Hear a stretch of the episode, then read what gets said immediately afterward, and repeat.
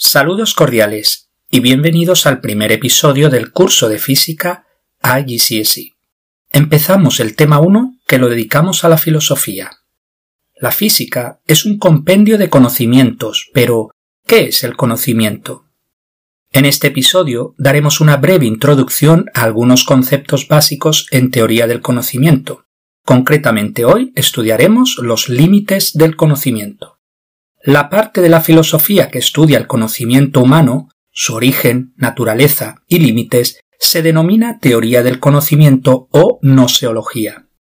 Cuando se estudia los problemas referentes al conocimiento científico en particular, entonces se denomina epistemología.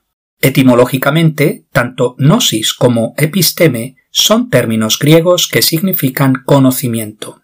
La gnosis hace referencia al conocimiento en general y episteme al conocimiento científico, si bien algunos autores tienden a ver ambos conceptos como sinónimos.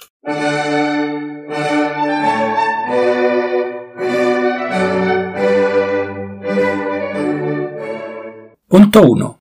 ¿Qué es el conocimiento? Una definición ya clásica es la de creencia verdadera justificada, una definición que se desprende de Platón. En 1963, el filósofo estadounidense Carrier argumentó en un famoso artículo que la definición clásica no es suficiente. Desde entonces, han habido intentos de solucionar el problema de Carrier, aunque el problema sigue abierto, prueba de la dificultad que conlleva la definición de conocimiento. Conocer es el proceso por medio del cual se pone en relación un sujeto y un objeto. Vemos tres factores en el conocimiento. El sujeto que conoce, el objeto que es conocido y el proceso mental que se da por el cual el sujeto afirma que conoce el objeto. Es decir, el sujeto se hace una representación mental del objeto. Para el noseólogo, tanto el sujeto como el objeto son entes, es decir, seres que existen independientemente el uno del otro, Ambos se encuentran en la esfera ontológica, en la realidad, la cual puede ser concreta o abstracta. El conocimiento en esencia sería imposible por ese motivo, ya que se busca una relación entre dos entes que viven en dos esferas de la realidad, las cuales permanecen eternamente separadas. De ahí que surge el llamado problema del conocimiento que veremos a continuación. Así, la relación de conocimiento solo se puede dar en el mundo lógico, en la esfera lógica. Por mucho que digamos cosas acerca de un objeto, no será la realidad del objeto lo que éste es, sino sólo un discurso sobre el mismo. Será un lenguaje sobre el objeto, y que será diferente según el sujeto que lo pronuncie. El concepto de verdad está relacionado con dicha representación mental. Si la representación mental coincide con el objeto en sí, se dice que el sujeto tiene un conocimiento verdadero, y al contrario, si la representación mental no coincide con el objeto en sí, se dice que el sujeto tiene un conocimiento falso.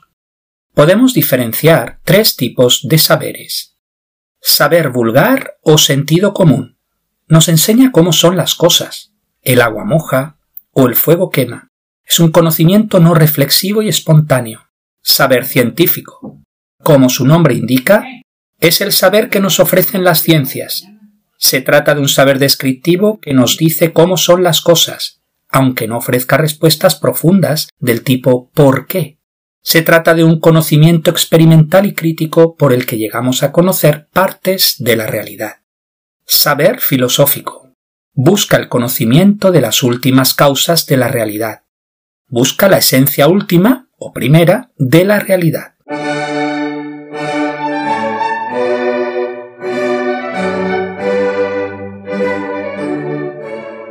Punto 2. La posibilidad del conocimiento.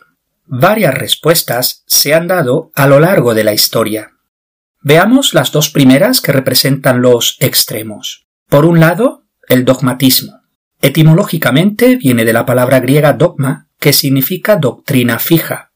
Para el dogmatismo no existe el problema del conocimiento. Se confía en la razón humana.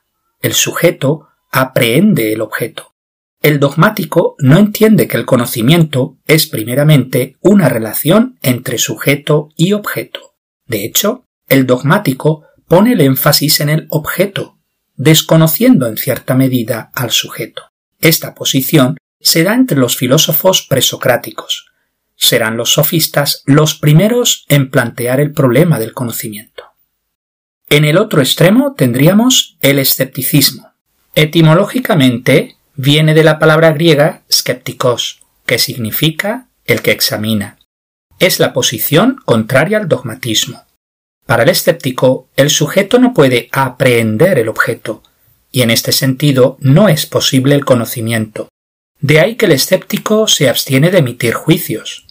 De hecho, el escéptico pone el énfasis en el sujeto, desconociendo el objeto. Podemos diferenciar un escepticismo lógico o radical de un escepticismo metafísico o positivista. Se considera el griego Pirrón de Elis, del 365 al 275 a.C., como su fundador. Puesto que el conocimiento no es seguro, Pirrón recomienda la epogé, que es la ausencia de todo juicio. Ya en la Edad Moderna podemos destacar al francés René Descartes, 1596 a 1650, con su escepticismo metódico, pues para Descartes la duda es el método para llegar a la existencia del yo, de Dios y del mundo.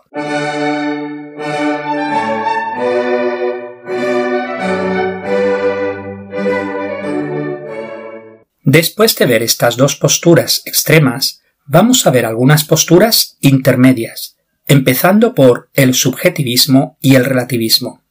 Si el escepticismo niega la verdad, el subjetivismo y el relativismo afirman que hay una verdad, pero esta es limitada. El subjetivismo limita la validez de la verdad al sujeto que conoce y juzga. Los sufistas fueron sus representantes.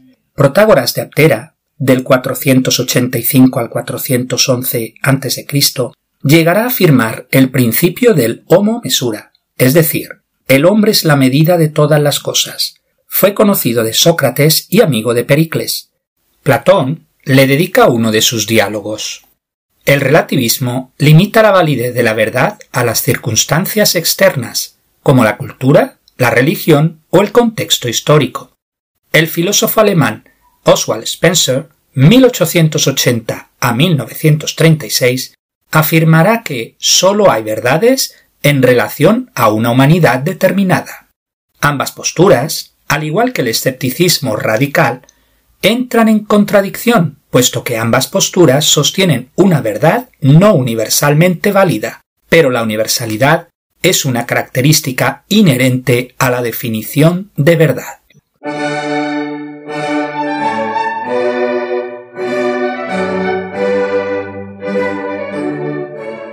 La siguiente postura intermedia que vamos a ver es el pragmatismo. Etimológicamente proviene del griego pragma, que significa acción. El pragmático da un nuevo sentido a la palabra verdad, que ahora se identifica con lo útil y valioso. El pragmatismo parte de una concepción del hombre no como ser pensante, sino como ser práctico y de acción. Se considera al psicólogo inglés William James, 1842 a 1910, como su fundador. La crítica al intelectualismo del filósofo alemán Friedrich Nietzsche, 1844 a 1900, impulsó también el pragmatismo. Suya es la frase La verdad no es un valor teórico, sino tan solo una expresión para designar la utilidad, para designar aquella función del juicio que conserva la vida y sirve a la voluntad de poderío.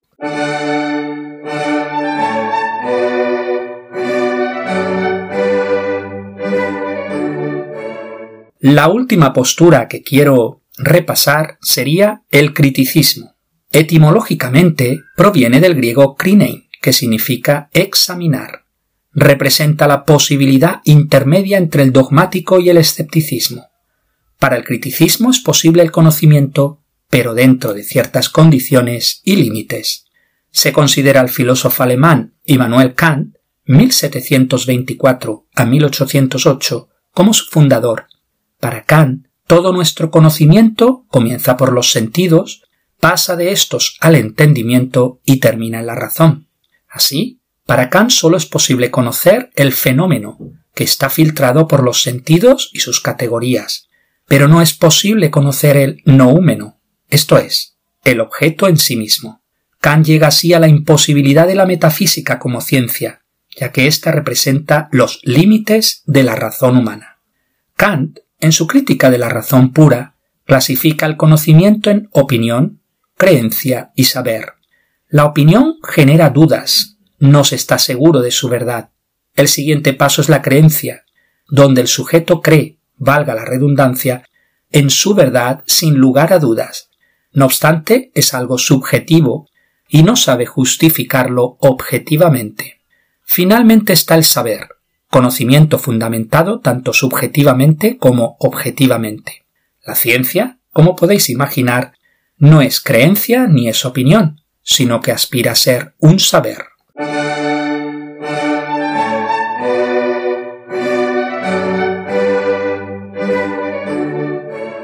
Resumen. Hemos visto la definición de conocimiento como creencia verdadera justificada y los problemas que ésta conlleva, no habiendo sido solucionado este problema a día de hoy. El conocimiento consta de tres elementos, el sujeto que conoce, el objeto que es conocido y la relación que se da entre sujeto-objeto. También hemos visto las diferentes posturas históricas en referencia a la posibilidad del conocimiento. Tanto el dogmatismo como el escepticismo son posturas extremas. Ambos niegan el problema de conocimiento. El primero por poner su confianza en la capacidad ilimitada del sujeto para conocer, mientras que el segundo niega la posibilidad del conocimiento, de ahí que es mejor abstenerse de emitir juicios. Tampoco el subjetivismo y el relativismo resuelven el problema, ya que son posturas que pretenden basarse en una verdad no universal.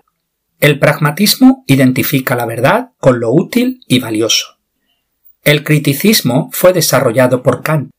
El conocimiento es posible, pero dentro de unos límites. Así, se puede conocer el fenómeno, que es el objeto que se aprehende por los sentidos y filtrado por la razón, pero desconocemos el noúmeno o el ente en sí mismo.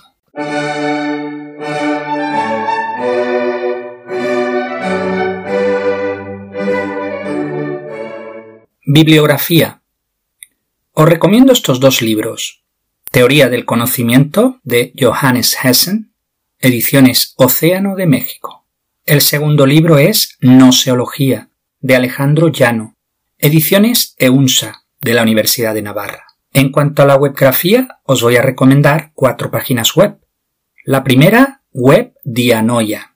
La segunda, Cybernous. La tercera, filosofía.org y la cuarta filosófica.info. Esta última, filosófica, las F se escriben con PH. Termino con unos aforismos de Platón. El conocimiento es la opinión cierta. Pensar es el diálogo del alma consigo misma. Existen tres clases de hombres, amantes de la sabiduría, amantes del honor y amantes de la ganancia. Con esto terminamos el episodio de hoy. Muchas gracias por su atención y hasta el próximo episodio.